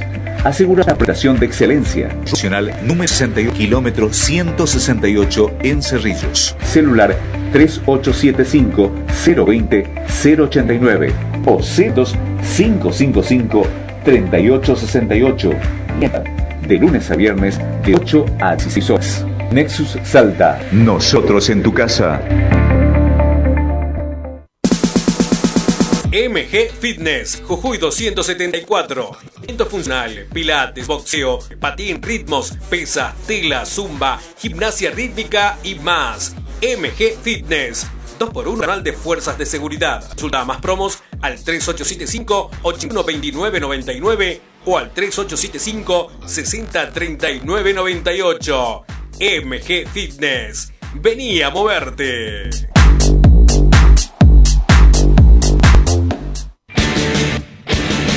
Martes, 11 horas. Moisés divide las aguas.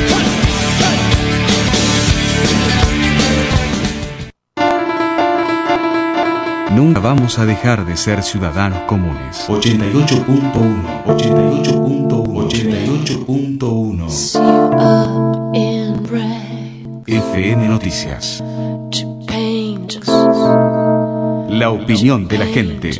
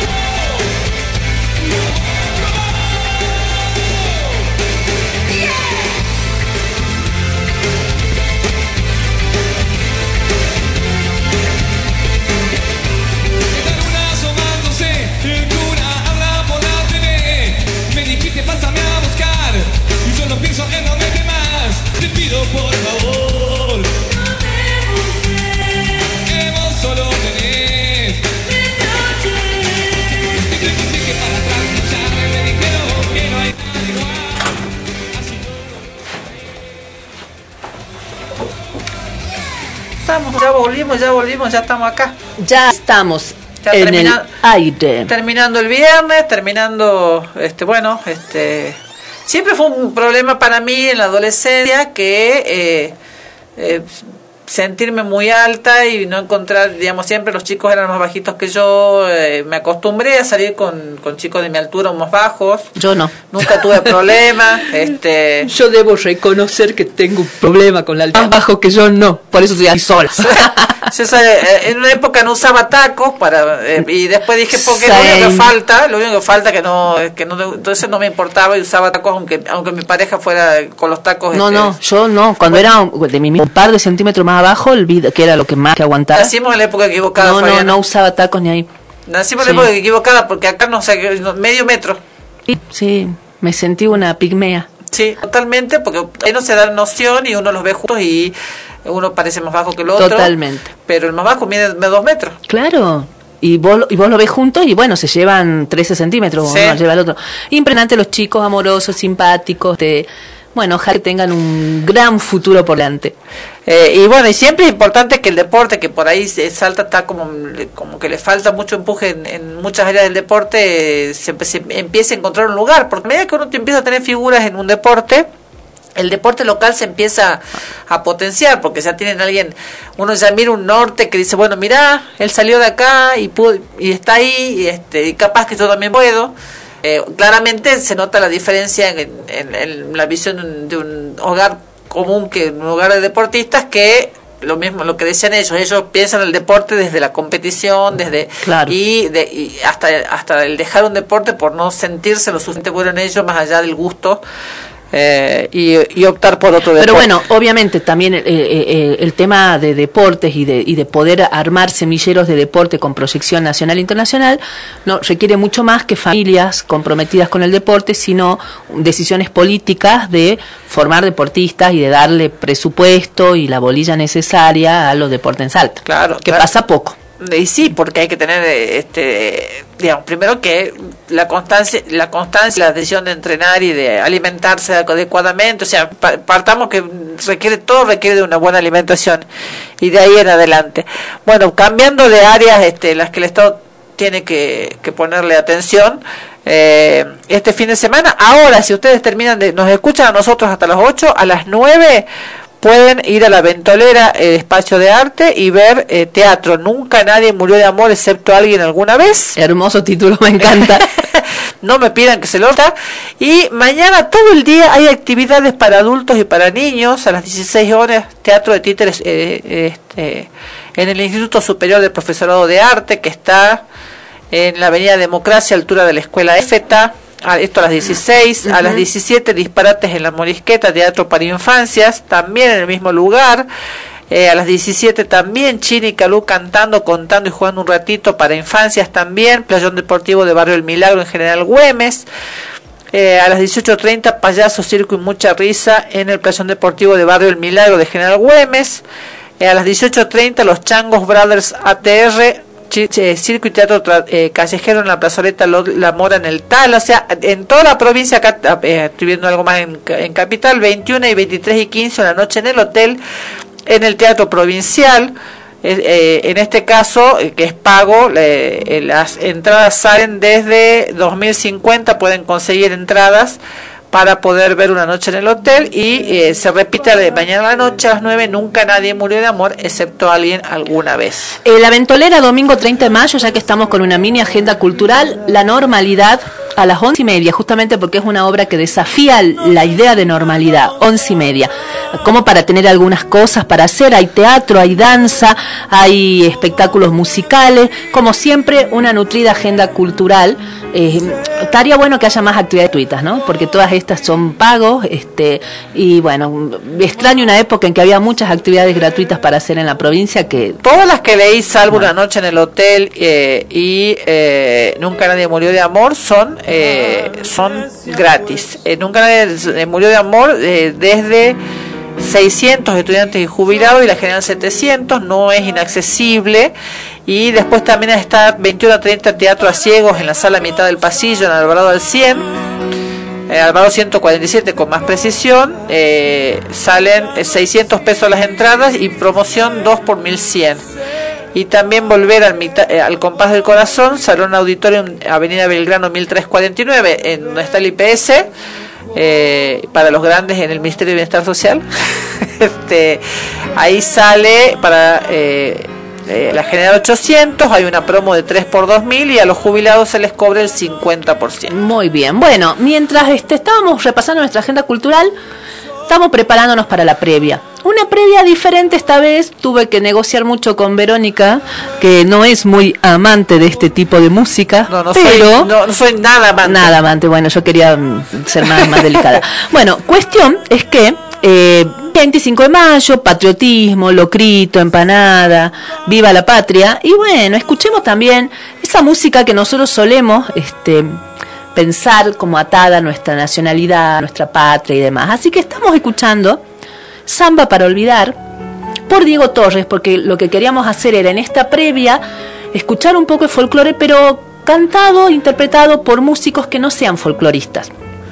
Así que estamos con este Samba para Olvidar de nuestro gran maestro Daniel Toro, que este, esta eh, Samba para Olvidarte viene con, tiene muchos nombres, ¿no? Salva para Olvidarte, Salva para Olvidar. Se, de hecho, se registró en Sadaí con cuatro nombres diferentes, pero todos en torno al olvido. Por acá los tengo anotados a los cuatro nombres. Samba para Olvidarte, Samba para Olvidar, Mi Samba para Olvidar y Mi Samba para Olvidarte. Es de 1976, ha sido reversionado por muchísimos y acá estamos escuchando la versión de Diego Torres. Subimos y escuchamos exclusivamente, es un poquito. Que me hace recordar. Mis manos ya son de barro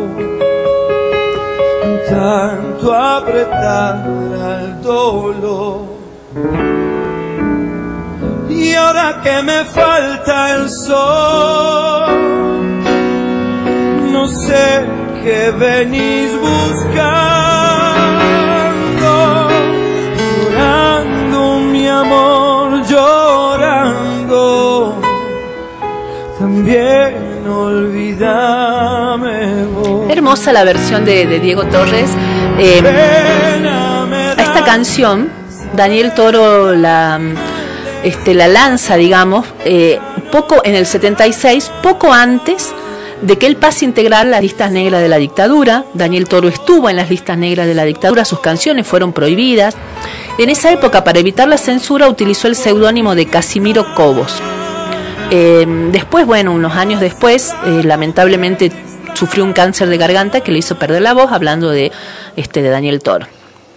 Hermosa versión, hermosa samba. Y seguimos en esta línea de escuchar canciones del cancionero popular folclórico, pero interpretado por otros músicos. Y ahora vamos a escuchar.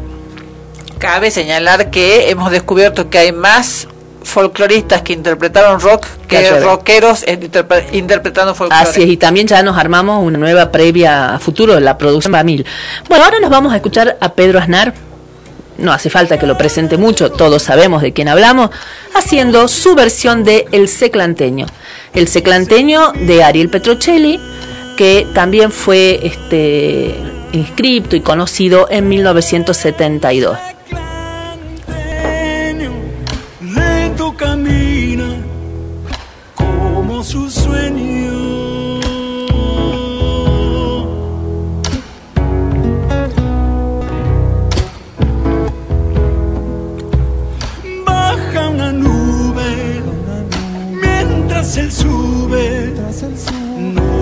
No tiene apuro.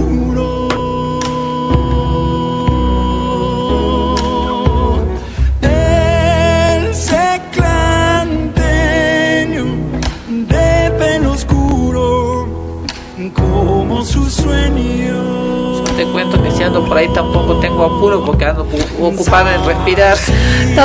no, estamos hablando de Molina, ¿no? Que queda, Seclantas queda en el departamento de Molina. Eh, y esto es una vida, una vida a la bagualera. Menos mal que no conoce la letra, porque no quiero ni imaginarme a vos subiendo esto, cantando esto arriba, por Dios, nuestros oídos. No, por favor. Por favor.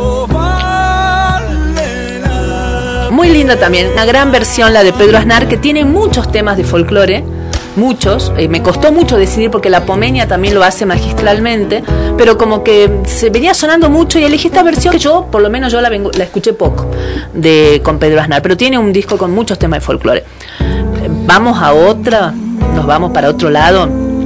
Esta vez elegí a Sandra Mianovich. ¿La tenés a Sandra Mianovich Sí, haciendo folclore? No. ¿Haciendo folclore? No. Yo tampoco la tenía, la encontré casi de casualidad. Una samba que yo adoro, que me encanta, de Félix Luna y Ariel Ramírez, de 1964, la samba, Samba de Usted. Vamos a escuchar esta hermosa versión por Sandra Mianovich.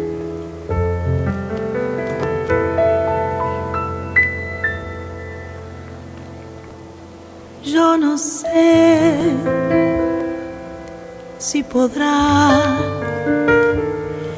esta samba llegar a usted. Qué lindo que le sale. ¿no? Bajo los Hermoso. luceros Es para cualquier música.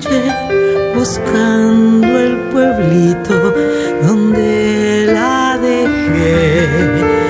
Bajo los luceros va por la noche buscando el pueblito donde la dejé. Por oír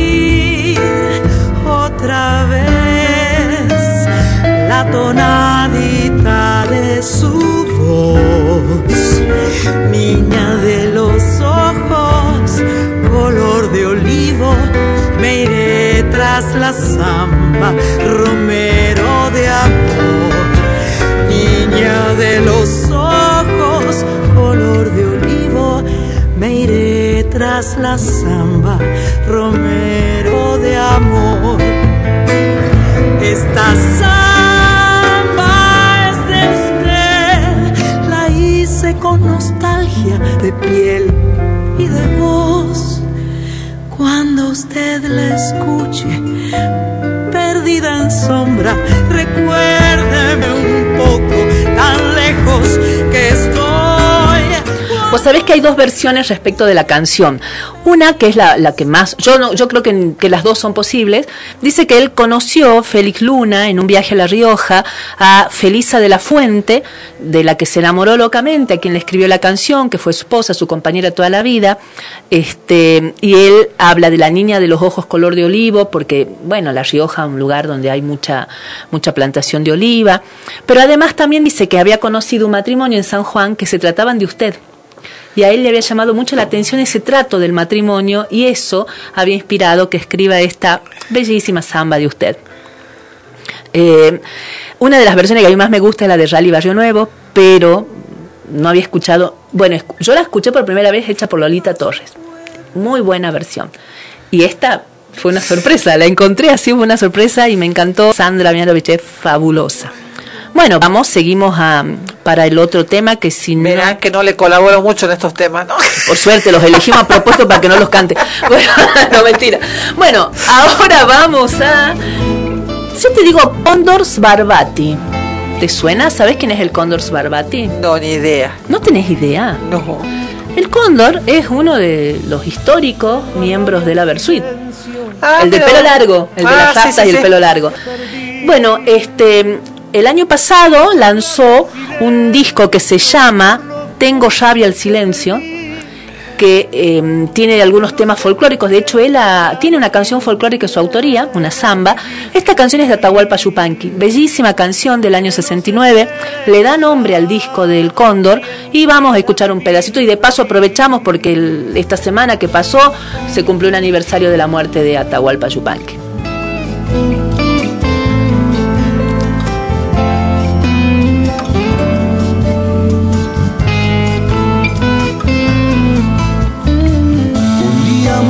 A caballo y en la selva me metí. Un día monte a caballo y en la selva me metí. Y sentí que un gran silencio crecía dentro de mí. Y sentí dentro de. Una hermosa versión de una canción muy linda que tiene una letra como la- las letras de Atahualpa. eh, y esa frase, le tengo rabia al silencio por lo mucho que perdí, que no se quede callado quien quiera vivir feliz. ¿no? Esto de, de la importancia de decir, de decir lo que uno siente, de decir lo que nos molesta. Me, me parece una preciosura esta canción, realmente. Mi guitarra cuando canto el charabí. Y lo mejor de mi canto se queda dentro. Una belleza. Después vayan a buscar y escuchar completo porque tenemos todavía unos cuantos más en, en carrete, así que queremos escuchar un poquito de todo. Ahora nos vamos para una canción hermosa que le hace un hombre hermoso, mi amor platónico, mi crush, como dicen los chicos. Nunca le voy a perdonar que me haya dejado por, Por esa fea, esa flaca. esa flaca fea de la Oreiro. Uruguaya. Esa uruguaya como la. ¿Qué, tiene Natalia Oreiro que no tenga yo? Bueno, vamos a Me escuchar. parece que en realidad vos tenés más que Natalia. sí, bastante más, bastante más, mucho más. No más millones, pero más. más años, más kilos, más. No, mejor no hablemos. Eh, guanuqueando. ¿No? Divididos. eh, el autor de esta canción es Ricardo Vilca, un maestro rural que hizo unas canciones preciosas, que murió muy joven, a los 53 años, que se hizo muy, muy conocido cuando lo logró conquistar en Tilcara a este Moyo y esta canción, una preciosura, no hablo más, disfrutemos un poquito de Guanuqueando.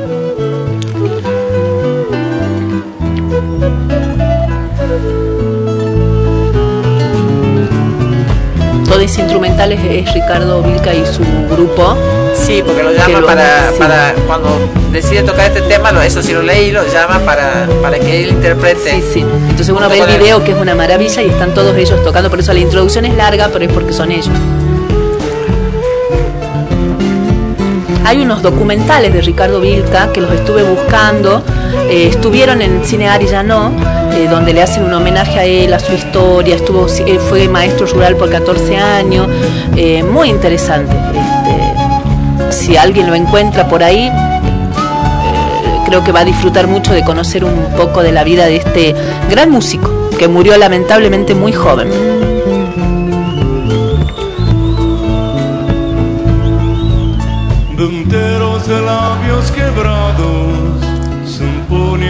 No sonando, contigo respiro la boca, besos, besos de mi raza.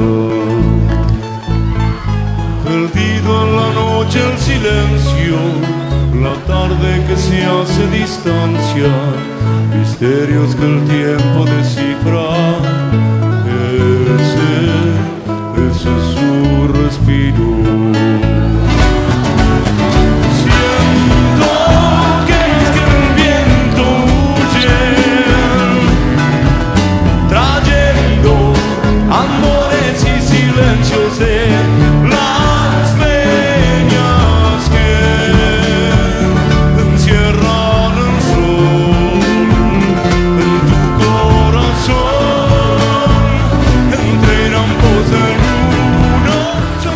Bueno, ahora vamos a ir por Patricia Sosa, también la tenés. Sí, esa Patricia sí, Sosa, además La ya pusimos, Torre. ya pusimos un, un tema de Sí, esa. sí. Sí, pero no quería dejar, aunque sea un poquito que suene, antiguo dueño de las flechas, Ariel Ramiro y Félix Luna. Me di cuenta que me repetí mucho en la selección de los autores, pero es que son unos maestros, tanto Ariel como Don Félix. Así que un poquito de antiguo dueño de las flechas por Patricia Sosa, también lo conocen como Indio Toba a la canción.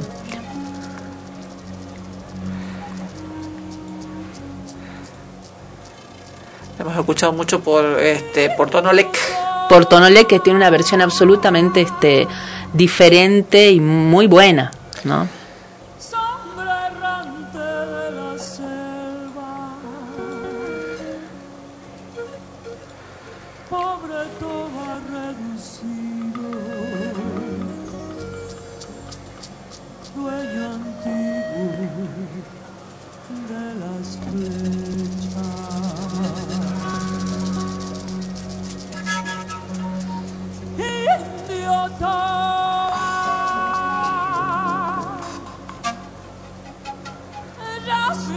Otra que tiene una voz impresionante. Creo que este las tres, bueno, ya Ida Mercedes Sosa, las tres mujeres que tienen una gran voz son Patricia Sosa, Sandra Mianovic, diferentes las voces. Y Valeria Lynch. A mí Valeria Lynch no me gusta, pero le reconozco es que como tiene un una poco gran más voz. gritonita, por eso Yo no te reconozco que tiene una gran voz, digamos, pero eh, la, la voz de Patricia Sosa y la voz de Sandra Mianovic son tan diferentes, tan, tan uno las escucha cantando lo que sea y las reconoce, digamos. Y tan potentes. Porque ¿no? son voces Sí, potentes, sí. pero además este, son tan personales, son tan, tan- No hay forma de confundirlas con Ujú. otra, no hay forma de decir no está cantando, si están cantando con otras personas, se las reconoce. eh, son dos voces, la verdad, que privilegiadas. Muy- este, y, y qué suerte tenemos de escucharla. De haber, y me reía porque veía el otro día una, no sé si la, lo, lo leí, lo escuché, que eh, la entrevista que le hacían, Patricia Sosa contaba que este, había escuchado unos chicos este, que estaban hablando y que este, este, o viendo un video de ella y dicen, este, la tenés, sí, dice, es la que estaba en Masterchef. Mira por dónde la tenía. Bueno, pasamos, vamos para otro lado. Nosotros decimos la torre y ellos dicen la, La otra clave en por Masterchef. por Como a muchos, a muchos mm, aparecieron otra vez gracias a Masterchef. Bueno, vamos a, a una de otra de mis zambas favoritas, Samba de Amor en Vuelo. El autor es Jorge Milicota, que hizo de las canciones románticas más hermosas. Esta canción tiene una particularidad. La hace Bruna Montes, que es una folclorista nueva, interesante, pero la acompaña la Pepa Brizuela. ¿Sabes de quién hablo cuando hablo de la Pepa Brizuela? No. Cordobés, La Barra. Un, un grupo, el Tampoco, cuarteto o sea, te cordobés. al otro lado de la música que no, de la que Así no tampoco soy muy fanática. Bueno, vamos a escuchar. Me llamó mucho. Ahí, ahí lo escuchamos a la Pepa. Girones de soledad Bueno, Bruna Montes espectacular. sabiendo que estás muy lejos y que ya no volverás Todos temas pum para arriba elegiste, ¿no? Es que, es, que estaba, es que estaba buscando las versiones con otra, otros músicos y no había, no había, viste, de otros no había.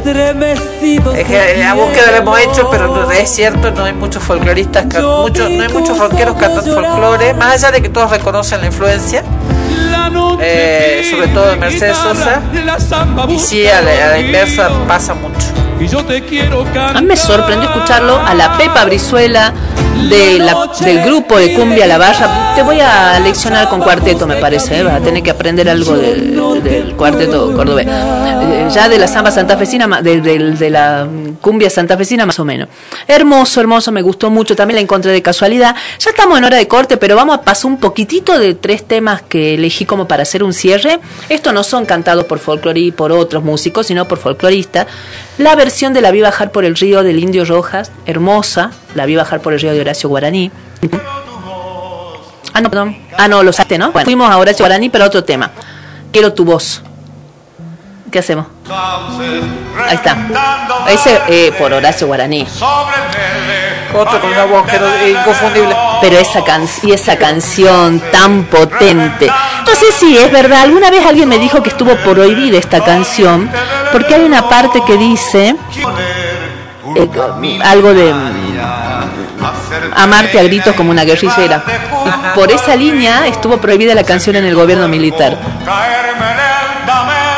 Bueno, me imagino que Como una prohibido. lluvia pero- torrencial de otoño mío. Hermosa, hermosa. Como una lluvia torrencial de otoño mío. Pero te vas. Pero te vas, eh, préstame tu amor un momentito. Subamos juntos la noche del silencio, más Maravillosa, pero era una voz con tanta personalidad. Es que en general los cantantes famosos no necesariamente tienen una gran voz, tienen frío. Bueno, y vamos a cerrar el bloquecito, ya pa- como para despedirnos. ¿Con quién otra? No podíamos no ponerla a ella, a la maestra Mercedes Sosa, con una samba de Hamlet Lima Quintana, Norberto Ambrós, Alfredo Rosales del 66, Samba para no morir. Bueno, ya lo pusieron. No te iba a decir que nos despidiéramos y no fuéramos con el tema. Ah, bueno. no, porque tenemos que acordarnos para qué venimos acá. No, por eso. Iba. Romperá la tarde mi voz hasta el eco de ayer, quedándome solo al final, muerto de sed, harto de andar, pero sigo creciendo en el ¿Qué, sol. qué mujer impresionante. Era el tiempo viejo, la flor, la madera. Me hubiera encantado verla en un recital, nunca la vi. El año que ella se murió cumplían los 50 años de Cosquín y yo ya había planeado que me iba a verla porque iba a estar y se murió en ese año. Solo rodar, pero el árbol reverdecerá nuevo al quemarse en el cielo la luz del día.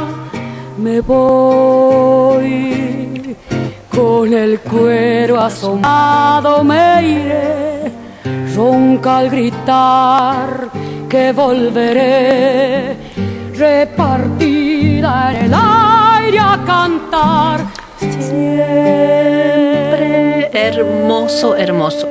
Eh, bueno, ya estamos en hora. ¿no? Sí, aunque no parezca por la selección de musical, este, por la pero- onda de, pero- la- de la- de los temas no. musicales, este programa lo hacemos por qué, Fabiana. Porque este. Para divertirme, René. para divertirme, para divertirme, esto lo hago. Para divertirme, para divertirme, para divertirme. Nos vamos, nos escuchamos el viernes que viene. Nos escuchamos el viernes y la previa del viernes que viene va a tener que ver con el paso del tiempo. Vamos a escuchar canciones que capaz que estén pum para abajo, depende, porque tiene que ver con que el tiempo pase y nos vamos haciendo viejos. Uh, caga. Nos vamos el próximo viernes. Sé que nos vamos a extrañar.